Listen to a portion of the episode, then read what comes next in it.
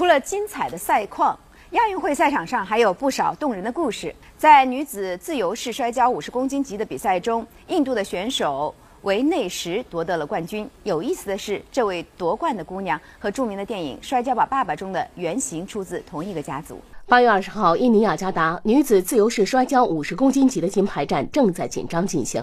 对战双方分别是身着红色战服的日本选手入江雪和蓝色战服的印度选手维内什。经过一番较量，年仅二十四岁的维内什六比二击败对手，成功折桂。让人意想不到的是，这位冠军和印度电影《摔跤吧，爸爸》还有着千丝万缕的联系。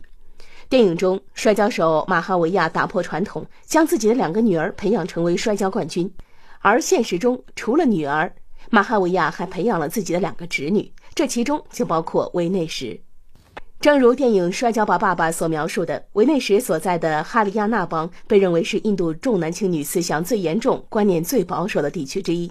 女孩子抛头露面去练摔跤，不得不面对许多外界非议。这些声音直到维内什和他的堂姐陆续在比赛中崭露头角，才逐渐消失，并最终扭转了外界对女性摔跤运动员的看法。